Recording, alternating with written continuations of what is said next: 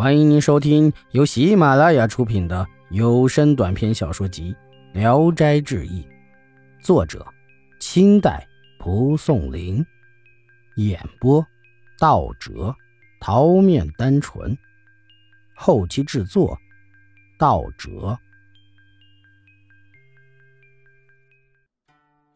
大南，成都有个书生叫西城烈，娶了一妻一妾，妾姓何。小名昭荣，原配妻子很早就去世了，又续娶了一个姓申的，特别的嫉妒凶悍，经常虐待何氏，连同西城烈也受连累，整天吵闹不休，搅得一家人都没法过日子。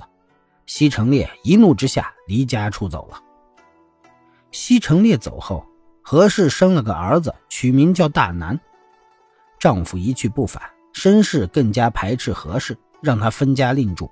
计算着日子供给口粮，大南渐渐长大，粮不够吃，何氏只得靠纺线织布挣钱来贴补家用。一次，大南路过私塾，见学童们吟诵文章朗朗上口，非常羡慕，也想读书。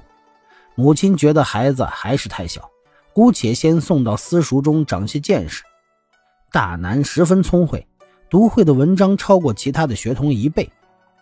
私塾的老师很惊奇，情愿不要酬金教他读书。何氏便让儿子正式拜师入了私塾，自己略微给老师一点学费。过了两三年，大南就精通了全部的经书。一天，大南从私塾回来，对母亲说：“私塾里有五六个同学都跟父亲要钱买饼吃，唯独我为什么没有父亲呢？”母亲说道。等你长大了再告诉你。大南着急地说：“我才七八岁，什么时候能长大呀？”母亲哄他说：“你上私塾路过关帝庙时，就进去叩拜，让关老爷保佑你快快长大。”大南信以为真，此后每次经过关帝庙，必定进去叩拜。母亲知道后，便问道：“你都祝愿些什么呀？”大南笑着说：“只祝愿关老爷明年便让我像十六七岁那样大。”母亲笑儿子太纯真，但说也奇怪，从此后大南的身量和学问都长进迅速，到十岁看上去已经像是十三四岁的样子了。下笔能成文章，连老师都改动不了一个字。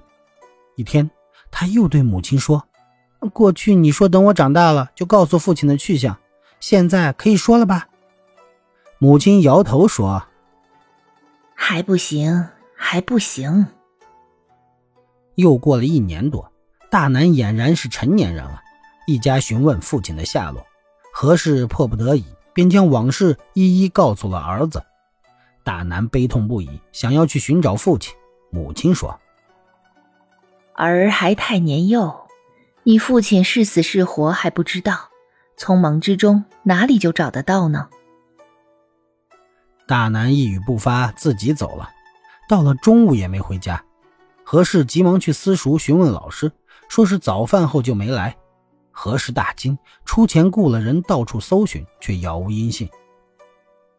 大南从家里走出后，毫无目标的沿路奔跑，自己也不知道要到哪里去。路上恰巧碰到一个人要到夔州去。自称姓钱，大南便一路讨着饭跟着他前往。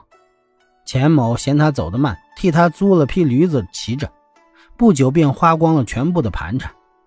到了夔州，二人吃饭时，钱某暗暗在饭中下了迷药，大南吃了以后昏迷过去，不省人事。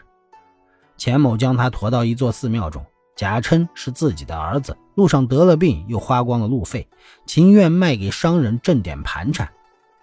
四僧们见大南长相不俗，都争着买。钱某拿到钱后，扬长而去了。四僧给大南灌了些水，才把他稍微弄醒了过来。庙里的长老听说这件事后，就去探望大南，很惊奇他的长相。详细询问后，才得知事情的经过，十分可怜他，赠给路费，让大南走了。本集演播到此结束。谢谢大家的收听，喜欢请点赞、评论、订阅一下。